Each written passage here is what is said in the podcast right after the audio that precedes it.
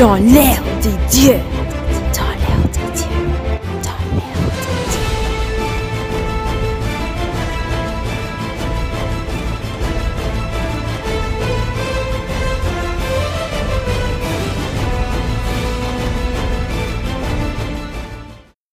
Bonjour tout le monde, bienvenue à Dans l'air des dieux. Aujourd'hui, je vais vous parler de Hades. On connaît les mythes du dieu du monde souterrain et des mauvais portraits de ce dieu. Cependant, c'est qui Hades?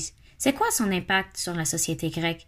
Dans cet épisode de podcast, je vais répondre aux deux questions et donner plus d'informations sur des événements qui ont eu une importance dans son histoire. Il est connu pour être le dieu du monde souterrain. Il est aussi connu comme le frère de Zeus et Poséidon. Il a aussi trois sœurs. Leurs noms sont Déméter, Estia et Héra. C'est le dieu qui s'occupe des esprits des morts lorsque les humains meurent. Hades est la personne en charge du monde souterrain parce que lorsque ses frères et lui ont gagné le combat contre leur père, Chronos, Zeus a eu le ciel, Poséidon a eu la mer et Hades a eu le monde souterrain. Ils ont aussi reçu des cadeaux de leurs alliés. Zeus a reçu son fameux éclair, Poséidon a reçu son trident et finalement Hades a eu son casque d'invisibilité. Hades a aussi un autre nom donné à lui à cause de ses trésors, qu'il a rassemblé toutes les possessions des esprits des êtres humains. Pour protéger le monde souterrain, il a un gros chien à trois têtes qui s'appelle Cerbère. Si on parle plus du monde souterrain, on va savoir qu'il a six rivières. Voici leurs noms et leur signification. La rivière Styx, c'est la rivière de la haine. La rivière Lété est la rivière de l'oubli. Achéron, la rivière de la douleur. Plégéton, la rivière du feu. Et Cocyte, la rivière de lamentation. Je sais que j'ai pas nommé six, mais c'est les cinq qu'on connaît le plus. Continuons. Hades a une femme qui s'appelle Perséphone. Elle est la fille de Déméter et Zeus. Elle est aussi la reine du monde souterrain. Un peu d'histoire sur leur relation, Perséphone s'est fait kidnapper par Hades et elle passe un tiers de l'année avec Hades à chaque année. Le reste du temps, elle passe avec les dieux. Des choses intéressantes à savoir sur Hades, c'est que même qu'il est le dieu des morts, il n'est pas nécessairement le dieu de la mort. Le dieu de la mort est Thatanos, qui est le frère de Hypnos. Hades a fait partie d'une histoire mythique d'amour les plus contradictoires de la mythologie grecque. Cette histoire est l'histoire d'amour entre Orphée et Eurydice. Cette histoire parle du fils d'Apollon et Calliope, Orphée. Orphée a été donné une lyre par son père, euh, qui lui a appris à jouer. Et ce qui a surpris Apollo, c'est que Orphée jouait la lyre à la perfection. La musique et les mélodies qui parvenaient de la lyre étaient irrésistibles par toutes les choses vivantes. C'était dit que même les monstres, les humains, ses amis, ses ennemis et même les roches et les arbres étaient capturés par les mélodies et la musique. Orphée est tombé en amour avec une femme, avec une beauté unique. Son nom est Eurydice. La personne qui les a mariés, euh, ou Hymen, les a avertis que leur mariage ne se restera pas à la perfection. Mais ils ont quand même eu plusieurs années de bonheur. Eurydice s'est promené dans la forêt avec les nymphes pendant une journée. Lorsqu'un berger nommé Aristaeus a été attiré par sa beauté et a commencé à la chasser dans les bois. Eurydice a couru lorsqu'elle avait aperçu que Aristaeus faisait des avances sur elle et elle avait peur. En courant dans la forêt, elle a pilé sur un serpent qui l'a mordu et elle est décédée. Lorsque Orphée a connu de la mort de sa femme, il a joué de la musique triste. Il jouait sa lyre avec tristesse et chagrin, qui a causé toutes les choses vivantes et non vivantes d'être touchées par sa mélodie, que même les dieux étaient touchés profondément. Ok, maintenant que l'histoire est devenue sombre, nous allons parler de la connexion entre Hades et l'histoire d'Orphée et Eurydice.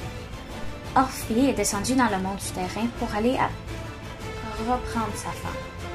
Les dieux l'ont protégé durant son voyage. Il a vu des esprits et des fantômes des personnes décédées. Lorsqu'il a et devant les gardiens du monde souterrain, Cerbère, il a joué sa lyre et a charmé le garde pour pouvoir rentrer et faire face au roi et à la reine du monde souterrain.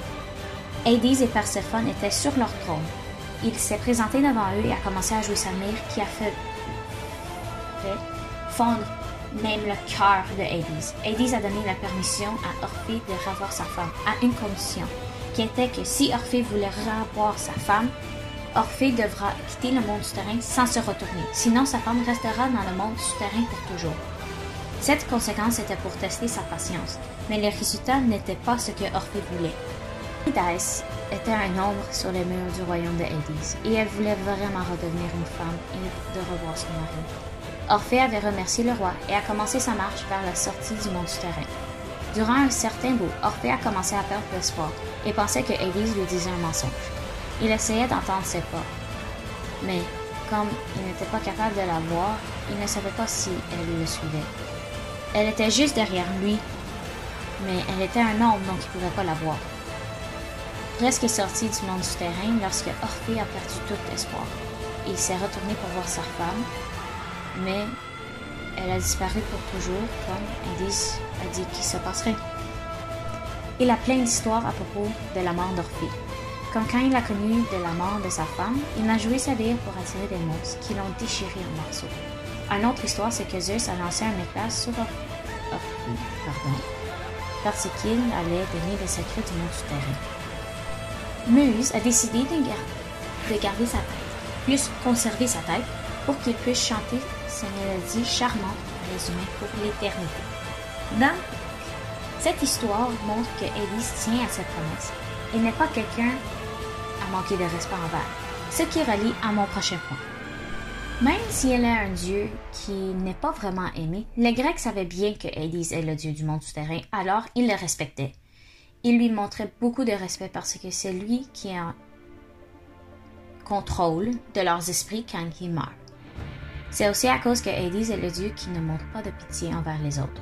En plus de tout ça, Hades a moins de disciples religieux, mais un, une petite communauté dans la ville de Hélice croyait en lui. Hades n'avait pas de pitié pour les prières, mais ceux qui priaient en croyant en lui cognaient le plancher pour que le message se rende à lui. Il avait des croyants, mais pas beaucoup, parce que toutes les raisons mentionnées avant, mais sans contredire que les peurs de les Grecs, parce que son pouvoir était grand par-dessus leurs esprits, c'était inoubliable. Pour terminer cet épisode, Hades est un dieu respecté et moins aimé que Zeus, mais a beaucoup d'impact sur la société grecque. Son histoire et ses actions envers tout le monde lui donnent le respect qu'il mérite et l'admiration de ses disciples. Ce dieu grec est un dieu redoutable et connu pour ses actions de mal envers tout le monde. Que pensez-vous de ce dieu grec? Merci de m'avoir jointe au troisième épisode de Dans l'air des dieux. Joignez-nous pour le prochain épisode sur le dieu de l'océan, Poséidon.